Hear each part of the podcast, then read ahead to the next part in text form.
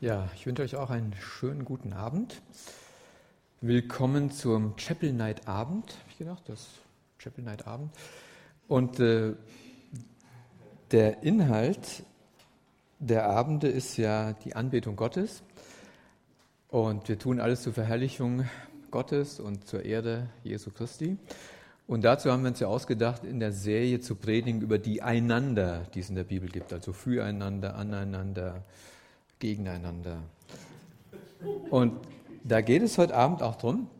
Es gibt verschiedene Einander. Es gibt einen Text, habe ich gefunden, da gibt es ein paar Einander hintereinander. Und äh, der steht im äh, 1. Petrusbrief, Kapitel 4. Da lese ich mal die Verse 7 bis 11. Und dann denken wir ein bisschen über das nach, was Petrus da schreibt. Da schreibt er am Anfang, es ist nahe gekommen das Ende aller Dinge. Seid nun besonnen und seid nüchtern zum Gebet. Vor allen Dingen aber habt untereinander eine anhaltende Liebe, denn die Liebe bedeckt eine Menge von Sünden. Seid gastfrei gegeneinander, ohne Murren. Und wie jeder eine Gnadengabe empfangen hat, so dient damit einander als gute Verwalter der verschiedenartigen Gnade Gottes. Wenn jemand redet, so redet er es als Aussprüche Gottes. Wenn jemand dient, so diene er aus der Kraft, die Gott gibt, damit in allem Gott verherrlicht werde durch Jesus Christus, dem die Herrlich Herrlichkeit ist und die Macht von Ewigkeit zu Ewigkeit. Amen. Also das ist ein erstaunlicher Abschnitt. Als ich ihn am ersten Mal gelesen habe, denke ich, ist ja interessant, der Petrus leitet den ein, es ist nahe gekommen, das Ende aller Dinge. Das heißt also, er sagt im Prinzip, wir befinden uns in, die, in der Endzeit, wir bewegen uns auf ein Ziel zu, das bedeutet auf das Ziel, dass Jesus wiederkommt, dass die Gemeinde entrückt wird, dass ein neuer Himmel, eine neue Erde entsteht, also darauf bewegen wir uns zu und wir befinden uns in der letzten Zeit, also das Ziel, das Ende ist nah herbeigekommen. Da habe ich am Anfang erwartet, dann wird Petrus schreiben, na, dann geht hinaus in alle Welt und äh, missioniert und evangelisiert und tut alles mögliche, dass Menschen gerettet werden. Das schreibt er aber hier nicht, sondern er schreibt an die Gemeinden in der Verfolgung, wie sie untereinander leben sollen, wie Gemeinde in der Endzeit leben soll. Und da denke ich, okay, vielleicht versteht man ja manches besser, wenn man genau das Gegenteil hört, wie es ist in der Endzeit in der Endzeit. Das, das, hat, das hat Paulus geschrieben. Wenn wir das mal aufschlagen im, im zweiten äh, Timotheusbrief im Kapitel 3, da beschreibt Paulus, wie es ist in den letzten Tagen. Und er schreibt ja auch an Gemeinden und schreibt ja auch an gläubige Menschen und nicht an die weltlichen Menschen. Und da schreibt der Paulus seinem Timotheus, dies aber wisse, dass in den letzten Tagen schwere Zeiten eintreten werden, denn die Menschen werden selbstsüchtig sein, geldliebend, prahlerisch, hochmütig, lästerer, den Eltern ungehorsam, undankbar, unheilig, lieblos, unversöhnlich, Verleumder, unenthaltsam, grausam, das Gute nicht liebend, Verräter, unbesonnen, aufgeblasen, mehr das Vergnügen liebend als Gott, die eine Form der Gottseligkeit oder der Frömmigkeit haben, deren Kraft aber verleugnen. Von diesen wende dich ab. Also der, der Paulus, der zählt hier dem, dem Timotheus alles auf, was in den letzten Tagen sein wird. Und wenn wir das so durchlesen, ich weiß nicht, wie es euch geht, wenn ich so in die Welt gucke erstmal, würde ich sagen, hundertprozentig getroffen. So ist es da. Wenn ich in Gemeinde gucke oder in Gemeinden gucke, ja, sage ich mal, es gibt es auch in Gemeinden. Also Unversöhnlichkeit, verleumderisch, schlechtes Reden über andere, äh, ja, nicht, nicht gut miteinander sein, selbstliebend, prahle, also gibt es in Gemeinden auch. Also das heißt, der Paulus beschreibt so, wie es ist und der Petrus schreibt so, wie es sein soll. Der sagt also, so soll es nicht sein, sondern es soll ganz anders sein bei euch in der Gemeinde, wenn die letzte Zeit angekommen ist. Wenn ihr wisst, dass die letzte Zeit da ist. Und ich gehe davon aus, dass die letzte Zeit da ist. Die hat mit dem ersten Kommen von Christus begonnen und wird enden, wenn er wiederkommt. Ja. Wir befinden uns in der Endzeitsphase. Und da sagt der Petrus als erstes, seid nun besonnen und seid nüchtern zum Gebet. Das heißt also, wendet euch an Gott. Die Ende, aller, Ende der Zeit, das Ziel der Zeit ist gekommen. Habt keine Angst, ja, habt keine Panik, wendet euch an Gott. betet. Ja, und da steht die Mehrzahl, also seid nüchtern besonnen in den Gebeten, das heißt, geht in ein Kämmerlein, betet zusammen, in irgendeiner Form betet, wendet euch an Gott, tut es einfach. Und seid besonnen und nüchtern, das heißt, beachtet die Zeichen der Zeit, ja, und lasst euch nicht von dem Weltgeist oder dem, was so alles so da ist, verführen. Seid nüchtern, bedeutet nicht nur die Abwesenheit von Rauschmittel, sondern seid auch nüchtern in Bezug auf dem, was uns allen geboten wird in den sozialen Medien, überhaupt in den Medien, an, an Gefühlen, an Dingen. Seid da nüchtern und betet. Ja, seid nüchtern zum Gebet und besonnen, seid euch darüber klar, dass Gebet eine ungeheuer große Wichtigkeit ist bei Gott. Das schreiben ja alle Apostel immer. Betet, betet, betet. Und ich weiß nicht, wie es bei euch ist. Ich weiß nicht, wer von euch alles in einer Chapel Group ist. Wir hatten ja das Thema bei der Bergpredigt, kam ja das Thema der, äh, des Vaterunser und des Gebets. Und wir haben jedenfalls in unserer Gruppe darüber intensiv uns ausgetauscht.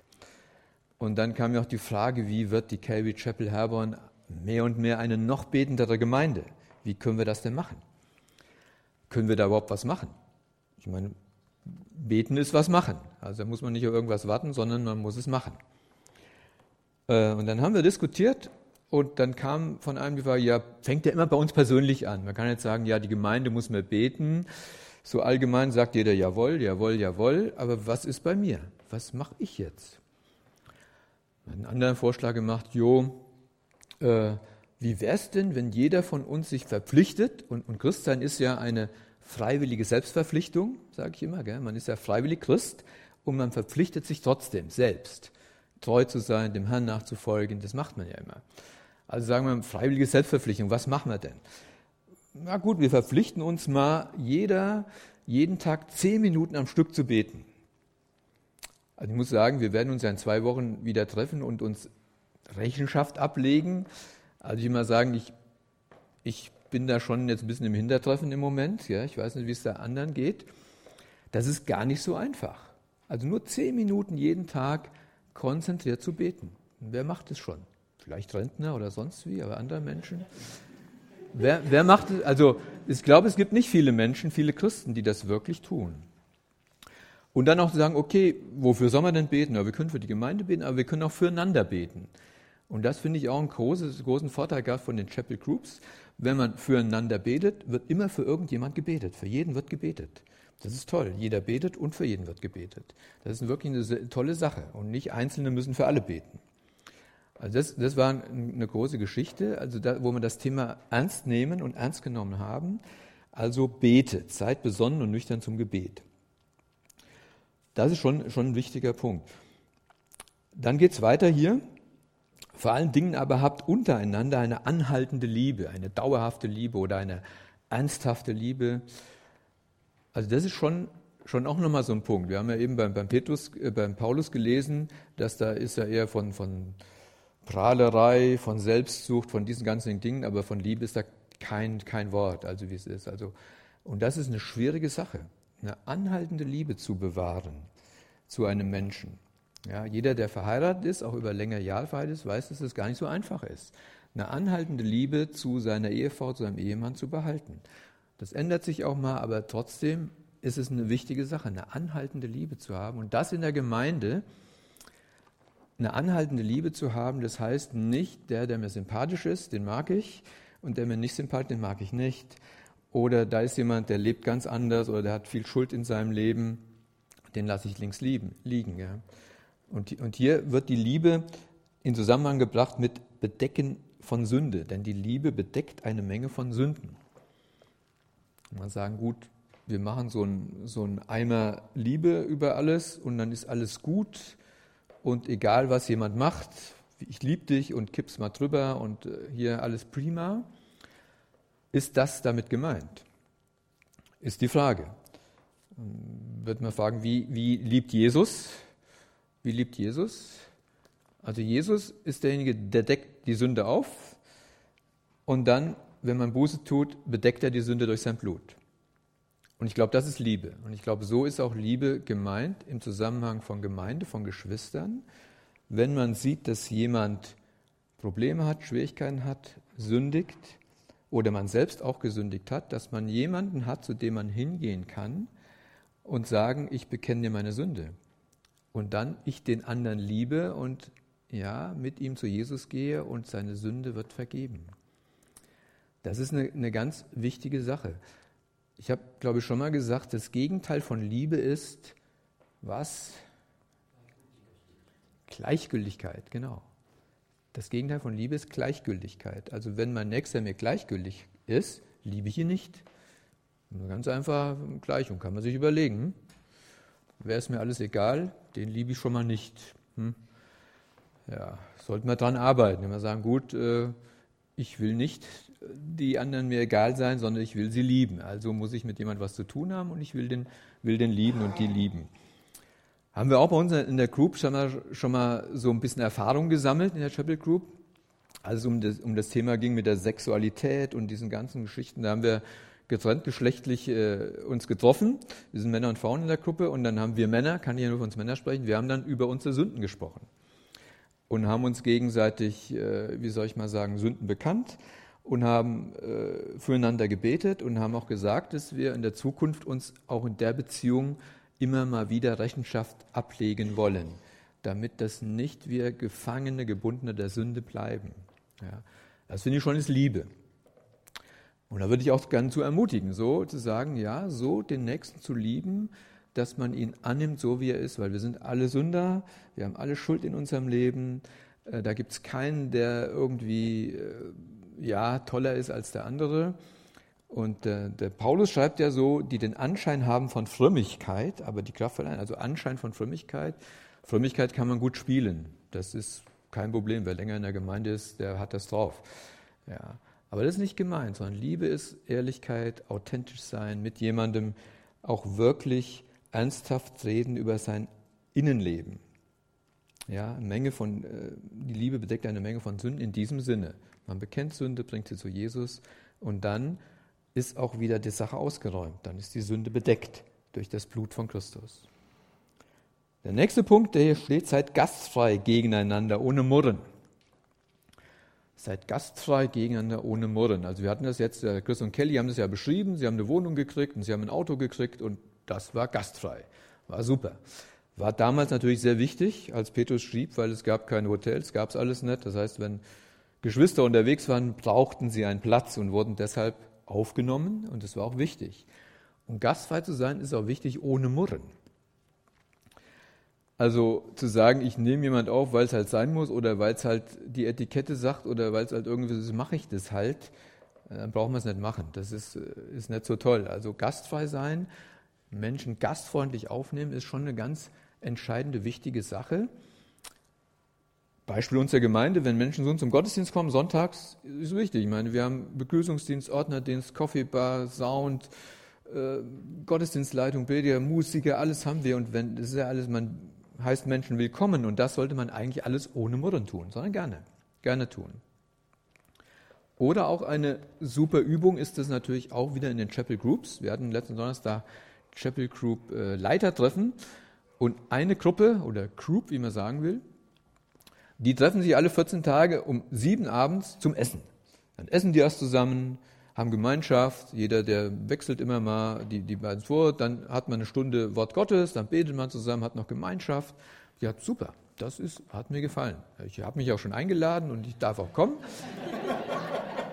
habe gesagt, das fände ich toll, mal zusammen Gemeinschaft zu haben. Also es ist eine tolle Gelegenheit, wirklich Gemeinschaft zu haben, gastfrei zu sein, gastfreundlich zu sein.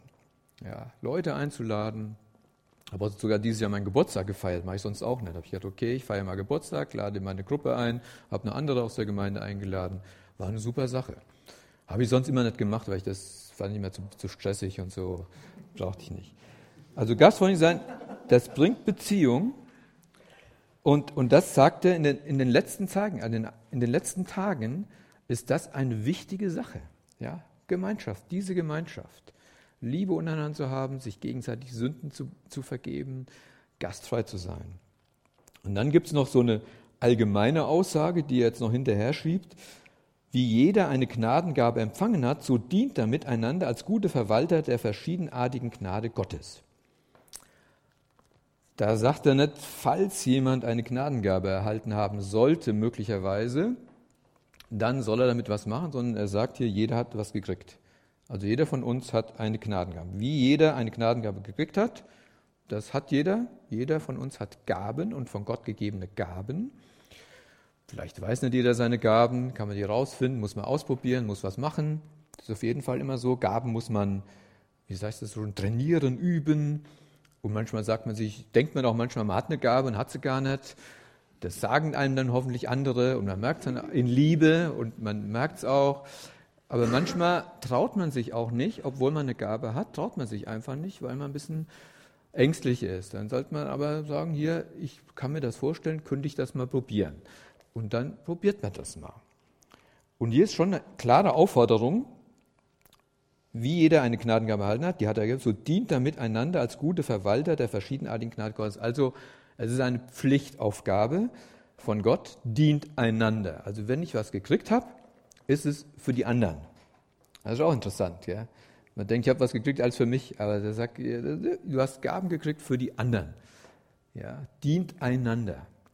Ganz wichtiger Punkt. Wenn jeder einander dient, dann wird jeder bedient. Das ist ja schon auch eine, auch eine Sache. Also dient einander mit der Gabe. Es ist also ungehorsam gegenüber Gott, wenn ich nicht in der Gemeinde diene. Das ist einfach der Rückschluss, ja. Weil das ist eine klare Aufforderung, jeder eine Gnadengabe empfangen hat, so dient er miteinander als gute Verwalter, dann bin ich ein guter Verwalter meiner Gaben. Wir kennen ja so die, das Gleichnis von den anvertrauten Pfunden, sind auch Verwalter, die sollen damit was machen. Und wir wissen, wie es ausgegangen ist. Der eine hat viel gemacht, der eine hat gesagt, hm, nee, komm, kein Bock, mache ich nicht. Oder Angst, weiß ich nicht. Also jedenfalls sollen wir das machen. Und dann beschreibt der, der Petrus noch hier noch in dem, in dem letzten Vers, wozu das Ganze und, und also wie, welche Gaben man hat er zwei Kategorien hier, wenn jemand redet, einmal redend, also und einmal praktisch.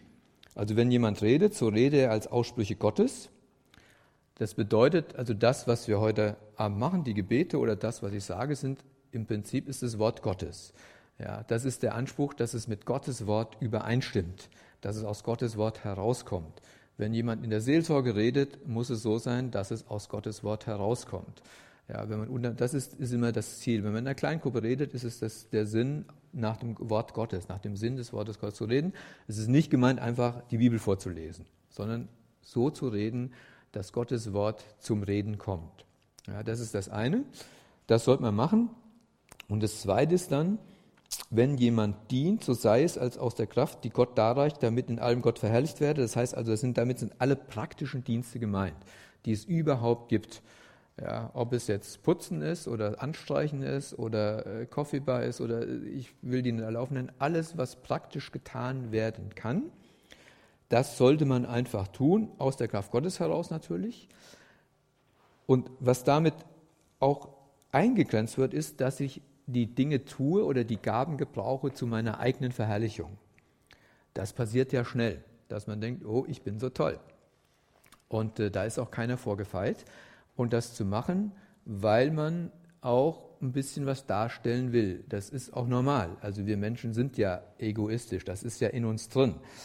Aber Gott will es nicht, sondern Gott sagt hier, tu es aus meiner Kraft heraus und wenn du was redest, dann rede Gottes Wort und nicht dein Wort. Versuch nicht zu manipulieren, versuch nicht äh, Dinge zu tun, die, die dich gut scheinen lassen, sondern verkündige, sage das Wort so, wie es ist.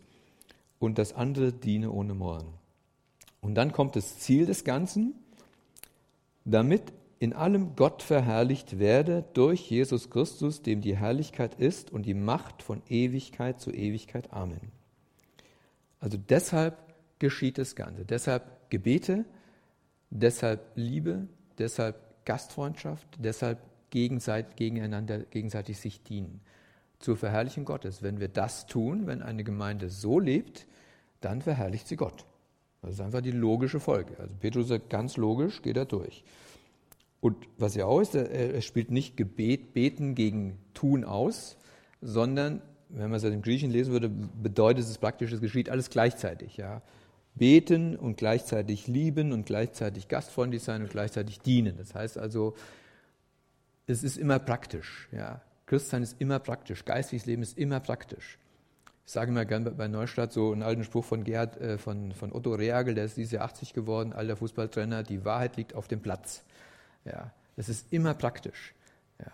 Christian ist immer praktisch. Also alles andere, wir können ganz viel theoretisch reden und vieles für richtig halten und vieles gut finden und das können wir alles tun. Wenn daraus nichts Praktisches wird, dann ist es ja nicht so ganz wie, wie Petrus das hier sieht. Ja. Dann ist es, das ist nicht so. Äh, und dazu möchte ich gerne ermutigen, ja, dass wir uns darauf auch verlassen und sagen, auch unsere Gelegenheit nutzen, gerade in den Chapel Groups nutzen und die noch nicht in der Gruppe sind, eine andere Gruppe zu nutzen, um das zu üben, ja, um gemeinsames Gebet zu üben, um Liebe zu üben, um Gastfreundschaft zu üben, um einander dienen zu üben. Das kann man wunderbar üben. Das kann man überall üben und man muss es auch üben. Das ist nicht so was, wo man immer, wo man sagt, gut, das fällt vom Himmel und dann mache ich das plötzlich aus irgendeinem Grund, sondern das muss man üben. Also Petrus ist da ganz nüchtern und das finde ich auch sehr gut.